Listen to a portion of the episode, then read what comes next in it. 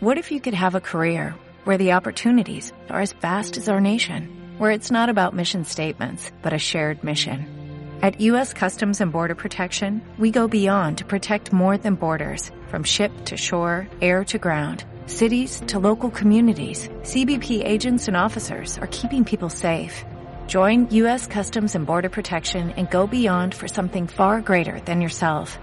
Learn more at cbp.gov/careers. Tiempos libres. Una conversación entre personas como tú.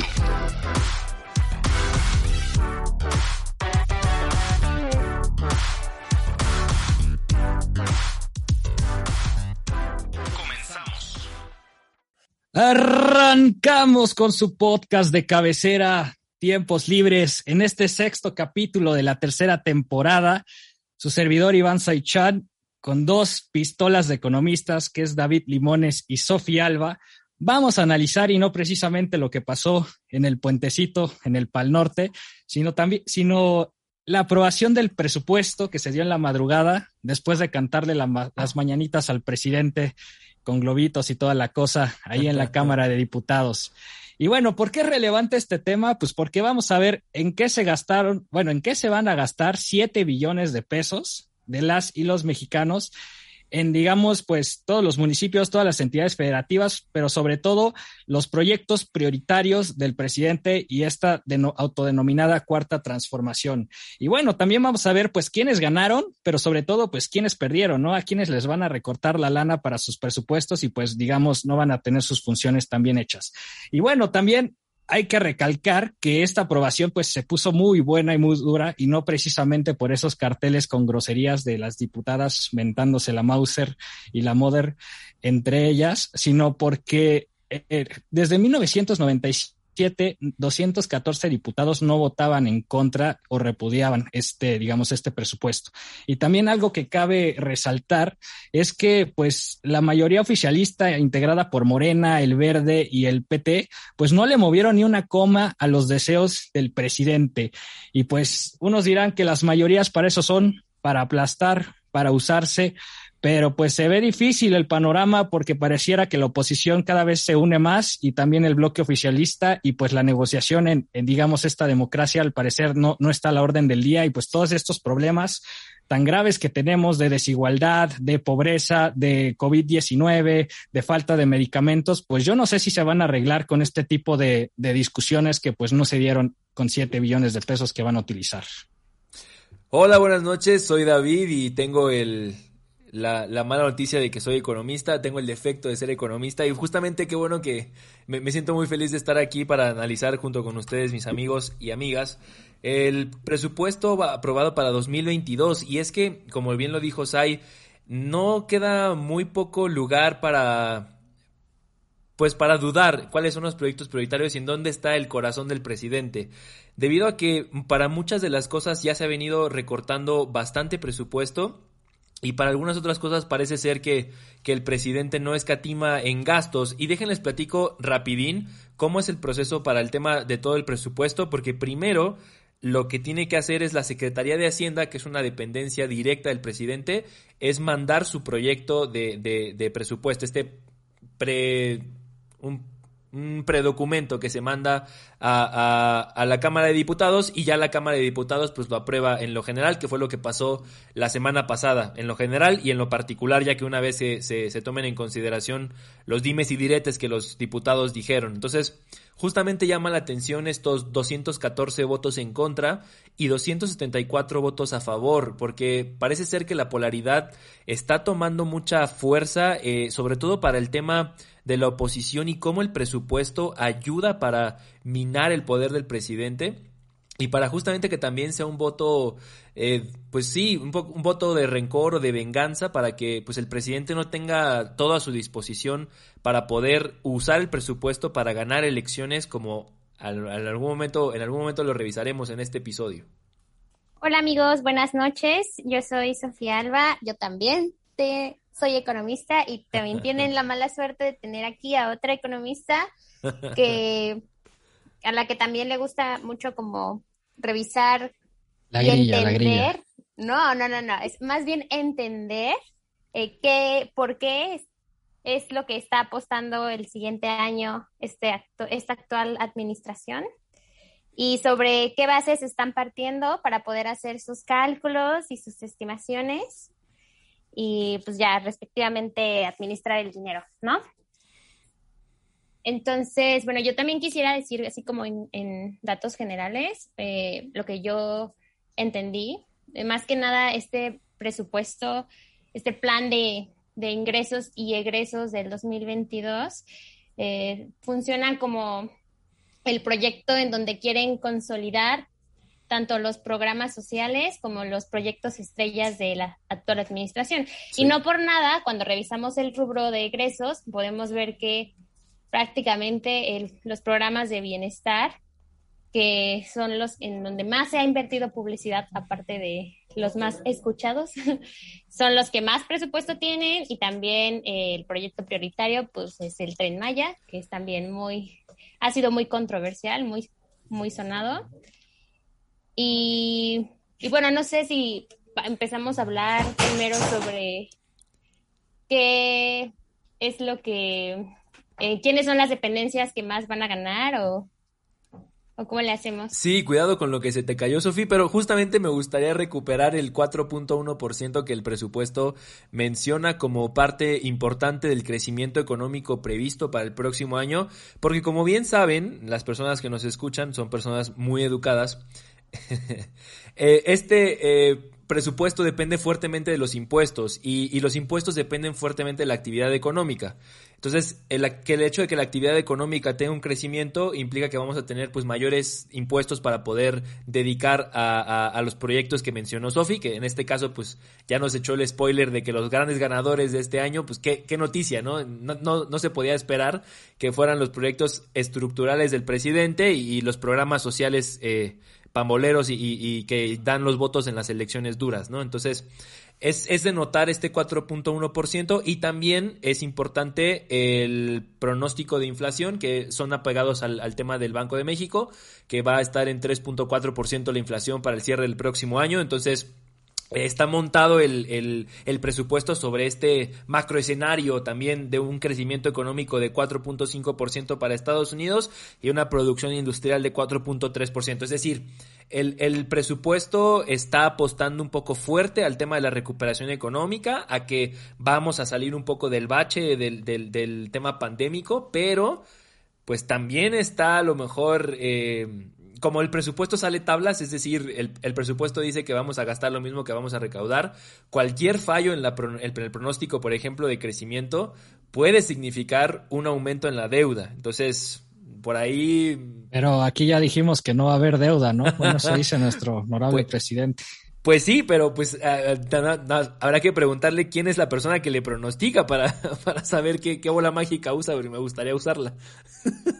Pues sí, de hecho, te, Perdón, de hecho técnicamente menciona ahí explícito en el documento que sí, o sea, que la deuda se mantiene en el 51% y que no se está aumentando impuestos, no se está eh, yendo a solicitar un crédito externo y que nosotros solitos con lo que ya tenemos se puede, se puede financiar un plan que está bastante, bastante bueno. Y también, eh, también con lo que decía David, eh, yo pienso que este plan está sustentado muchísimo en que prácticamente la vacunación eh, va a acabar en el primer trimestre del 2022 y que eso va a ayudar a reactivar la economía, aparte, claro, del crecimiento económico estimado y de las variables macroeconómicas que ya nos mencionó David. Y... El Nobel de la Paz para López Gatel, ¿no? sí, de una vez. Sí.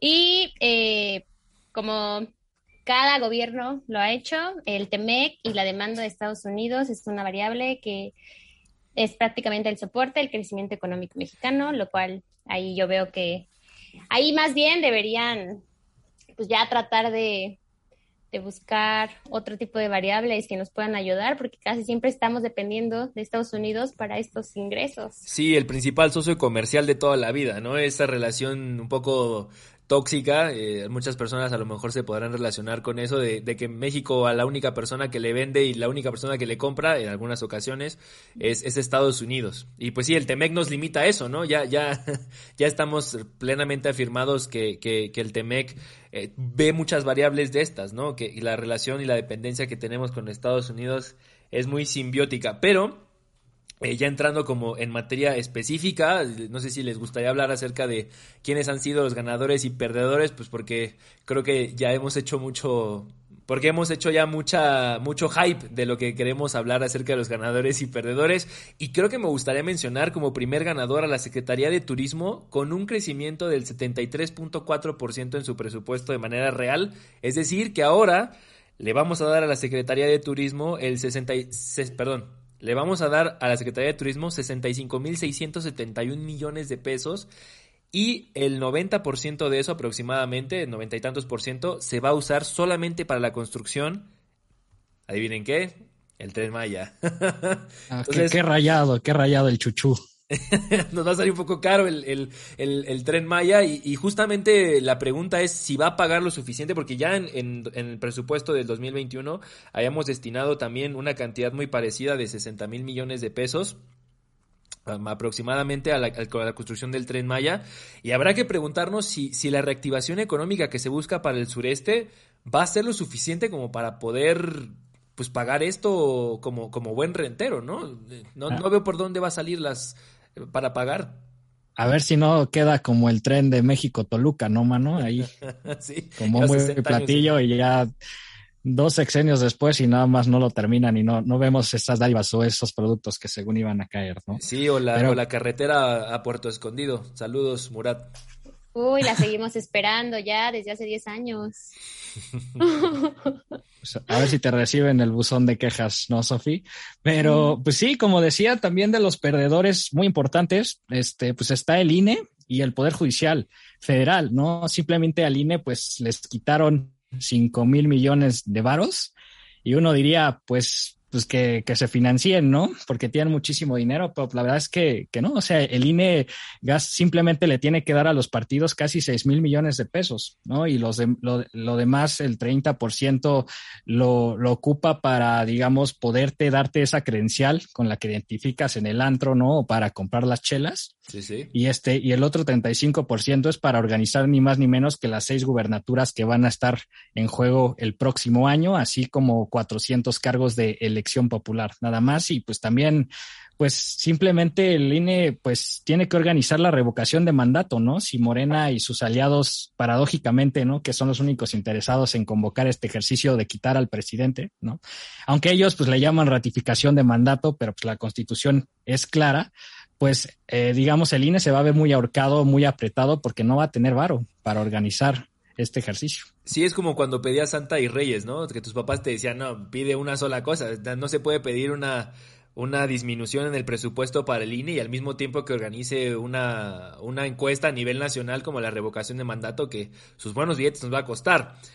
Pero justo uno de los ganadores, o lo que creo que me parece un atisbo de confianza para, para el futuro, es el INEGI que tuvo un crecimiento del 46.3% de manera real debido a que el próximo año se enfrentan al censo agropecuario, lo cual creo que también es algo que, que nos puede ayudar a sentar las bases de, de, muchas cosas que no tenemos muy bien cimentadas en el país, que es eh, cómo está distribuido el campo. Entonces, eh, bien, celebro que el INEGI tenga más dinero para poderlo usar en, en, en generar datos que nos permitan tomar mejores decisiones a futuro. Sí, y también, digamos, hay que tomar en cuenta las críticas de la oposición, ¿no? Que la verdad ni los pelaron en la discusión del presupuesto, simplemente metieron dos mil reservas que para cambiar, digamos, ciertos rubros de estos 7 billones de pesos y no los pelaron. Y ellos decían, pues bueno, o sea, hay que recortarle todo este dinero que bien decías al tren Maya, ¿no? O a la refinería de Dos Bocas, porque hay emergencias todavía más importantes como es el desabasto de medicamentos. Simplemente el INEGI, que bien dices, este es una institución súper importante, sacó un estudio la semana pasada que 7 millones de personas, porque perdieron su empleo, pues salieron de la clase media, ¿no? Entonces, pues, ¿dónde están esos apoyos económicos que no solamente, pues, con las becas que, que bien se jacta Morena, ¿no? O sea, ¿dónde están todos esos programas de, de, o seguros de desempleo? Y pues, digamos, a mí me parecían buenas ideas, pero pues una vez más, eh, digamos, le hicieron caso a nuestro H presidente.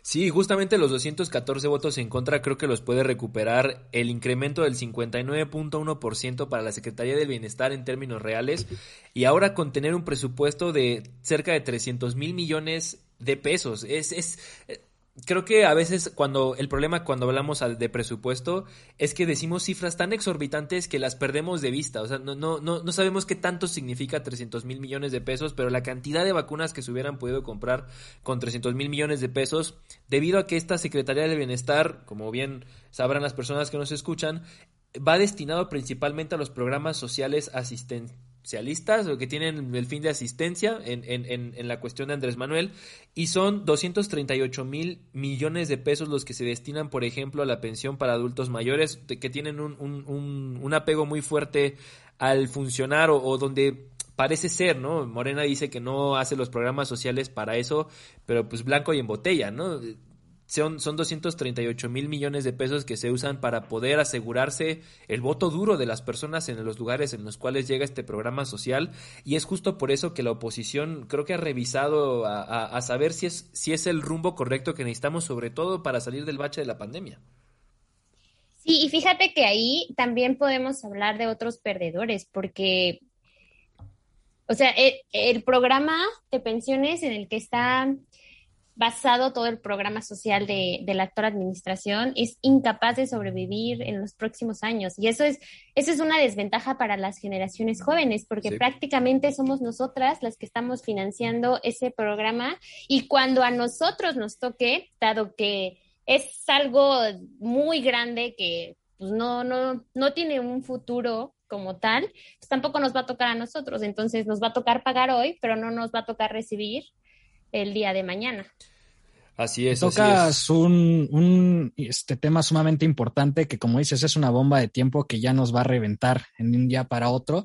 Pero ahí me parece que, por ejemplo, hay una trampa en esta idea de que no van a subir impuestos, porque hay que preguntarle a, a Morena y al presidente y a esa mayoría, este, aumentar impuestos, pero a quiénes, ¿no? Porque bien se han dicho que si es un gobierno de izquierda, pues ya debieron de haber promovido una reforma fiscal progresiva, digamos, para la gente ultra rica o millonaria de este país, ¿no? Para financiar de cierta manera es, este, este programa de pensiones que, pues, a la luz de, de, los impuestos que se están recaudando, pues no va a ser sostenible en un pocos años. Entonces, ahí, pues yo me pregunto, realmente, o sea, sí no le subes impuestos a la gente que menos tiene, pero pues sí deberías de estar pensando en cómo podrías mejorar este tema de recaudación y pues para aumentar las políticas públicas, ¿no? En cierto sentido se ha hecho, pero creo que ha quedado corto. Por ejemplo, el tema del impuesto ahora, ahora con el aumento de los precios de Netflix, por ejemplo, que, que, lo, que lo resintió mi cartera, por cierto, saludos. Eh, también busca eso, busca, busca que las personas, ¿quiénes son las personas que tienen Netflix en este país? Y justamente fue un incremento salarial que se tradujo de manera directa en un incremento en los precios porque Netflix no estaba dispuesto a pagar la totalidad del impuesto para mantener sus precios competitivos. Entonces, las personas que tienen Netflix en este país, pues son las personas que, que tienen mayor cantidad de recursos. Ahora yo ya no soy uno de esos. pero, pero pero sí, justamente se ha, se ha, tratado de, de, poderlo hacer progresivamente, pero creo que sí se ha quedado corto. Con tanto poder político que tiene Morena, debería de ser la perfecta oportunidad para poder, pues, pues ahora sí que, señor Slim, pues fíjese que se va a quedar corto con unos cuantos millones de pesos en, en esta en estos siguientes años pues no es como que no le sobre no pero pero bueno sí sí sí falta un poco de más de impuestos a los ricos como dijera mi crush Alexandra Ocasio Cortés. O, o, el tío Bernie Sanders, ¿no? Pero sí, o, o sea, como dices, o sea, no, no, no es tan, digamos, no, no es descubrir el hilo negro, ¿no? O sea, si recaudas más dinero, pues también para estos programas sociales, ¿no? O sea, para la salud, para la educación, para el combate a la corrupción, digamos, todas, para la, inclusive mejorar las fuerzas policiales que sabemos que les invertimos cacahuates, ¿no? O sea, pues esos servicios se podrían mejorar si hubiera más lana, ¿no? Porque al final, pues creo que la vez pasada en el podcast de miscelánea fiscal decíamos que recaudan 16% del PIB nada más, ¿no? O sea, nada. Entonces, pues ahí ya les dejamos tareas a los legisladores pues, que se pongan la, la camiseta, ¿no? Sí, solo que con este bloque opositor fuerte veo difícil que se pueda sacar una miscelánea fiscal que busque ir en contra de los intereses de unos cuantos que justamente justamente lo que dan es más fuerza al, al discurso de Morena, ¿no? Eh, la oposición se queja de que no está bien, por ejemplo, el presupuesto con sus 214 votos en contra, pero tampoco está a favor de que le pongan más impuestos a la gente rica, pues porque son ellos mismos, ¿no? Los, los Pandora Papers justamente, no se pierdan ese episodio que tenemos, justamente lo que marcan es eso, cuánta gente no hay salpicada dentro del, dentro del gobierno federal de que estuvieron ahí en un paraíso fiscal y luego atendieron demencia, ¿no? No, es que yo no sabía en dónde estaba mi dinero, ¿cómo no? son ustedes mismos. Sí, pero sabes también eh, algo que, que, es por lo que sí apuesta esta actual administración y que justo va con lo que dijo Sai, es a la parte de la seguridad, porque tengo entendido que la Sedena también fue una de las eh, secretarías que, que ganó con este presupuesto. O sea, ah, sí, sí, Sí, que también ahí tiene sus tintes por el tema del, del, del, aeropuerto, por ejemplo, que también está a cargo de Sedena y que ya le han sacado algunas investigaciones en, en cuanto a las adjudicaciones directas, por cierto, de ese presupuesto, pero sí. Sí, pues sí. también que, ahí que casi, casi este, había tienditas, ¿no? Así, que era el domicilio fiscal, ¿no? De estas empresas, Ajá. igual que como el PRI, o sea, no, yo, eh, yo sigo viendo las mismas prácticas, la neta. Les enseñó Barlet, pues, ¿qué, qué quieres que te diga? Sí, pero Sofi no tiene un punto muy importante, ¿no? Que es esta parte de la militarización ya no solo de la seguridad pública, sino más bien de la administración pública, ¿no? O sea, ya administran y organizan este puertos y aeropuertos y también Aduanas. pues aduanas, creo que también están construyendo parte de la refinería de Dos Bocas, también están echando la mano con el tren Maya, ¿no? O sea, pues ya nada más falta que... Pues ya ¿qué, que la no? secretaría nos diga si necesitan economistas, Sofi, o cómo es. Vámonos Sí, economistas a la Sedena, pues ahí es donde está pa- el varo. para sacar unas buenas cuentas, ¿no? Y que no, no les den la vuelta, ¿no? Hay que mandar el CV, ya saben. Pues sí, creo que de estos ganadores y perdedores del tema del presupuesto, eh, me re- recuerdo o, tomo rescatables en los puntos en los cuales sí se está apostando por, por, por instituciones en las cuales tengan un poco de, de credibilidad en este, en este punto, como por ejemplo el INEGI.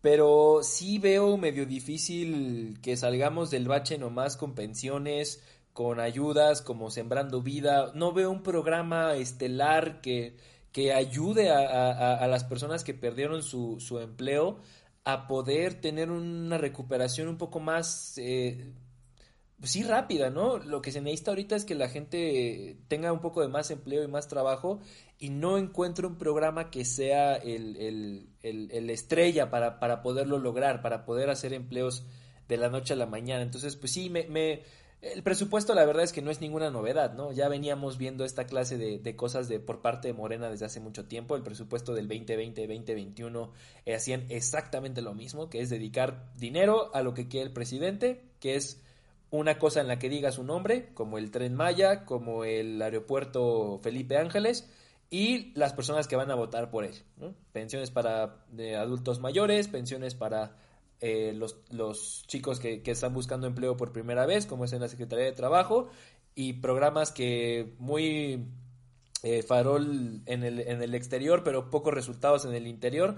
Ya te presumiré cómo vamos a llevar sembrando vida a, a Honduras, padrino. A Honduras vamos a ir sembrando vida.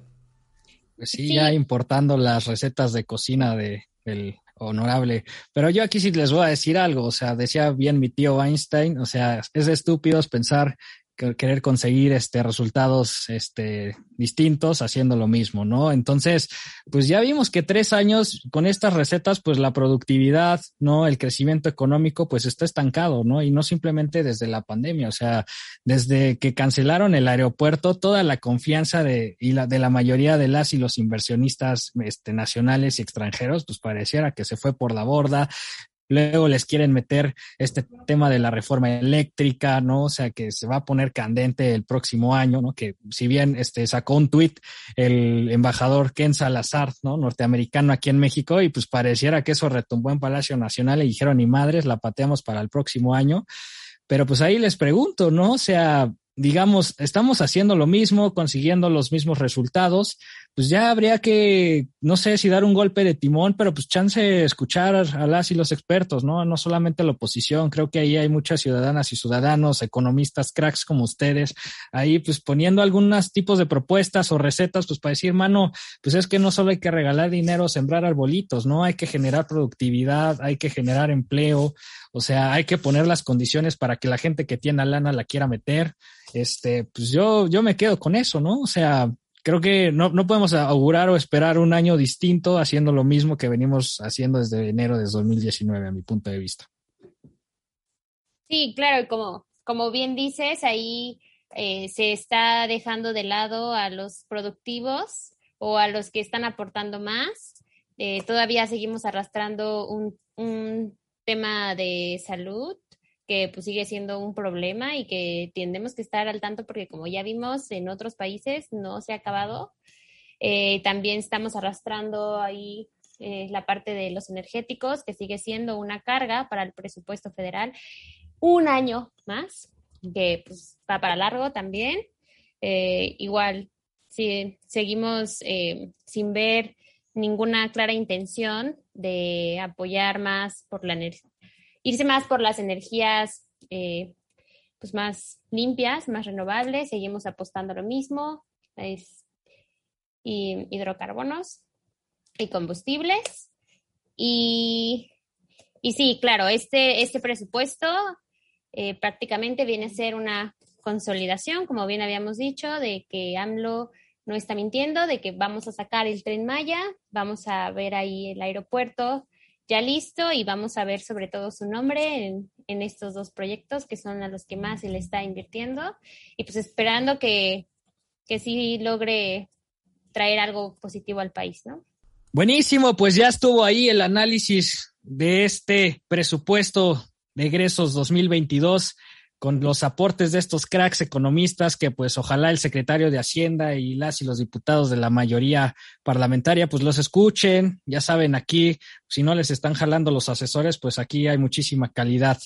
Este, y muchísimas gracias porque nos hayan escuchado en este sexto episodio de la tercera temporada de Tiempos Libres. Ya saben, síganos en nuestras redes sociales, en Twitter y en Instagram, donde estamos poniendo contenido para que personas como tú y como yo, pues estemos bien informadas, tengamos argumentos para llevar a la mesa y pues también, digamos, fomentar esta sociedad más crítica. Y bueno, ya saben, si no se han vacunado, pues vacúnense que esto no se ha terminado. Soy Iván Saichan, abogado, y bueno, nos vemos en la próxima. Esto fue, Tiempos Libres. Gracias por escucharnos.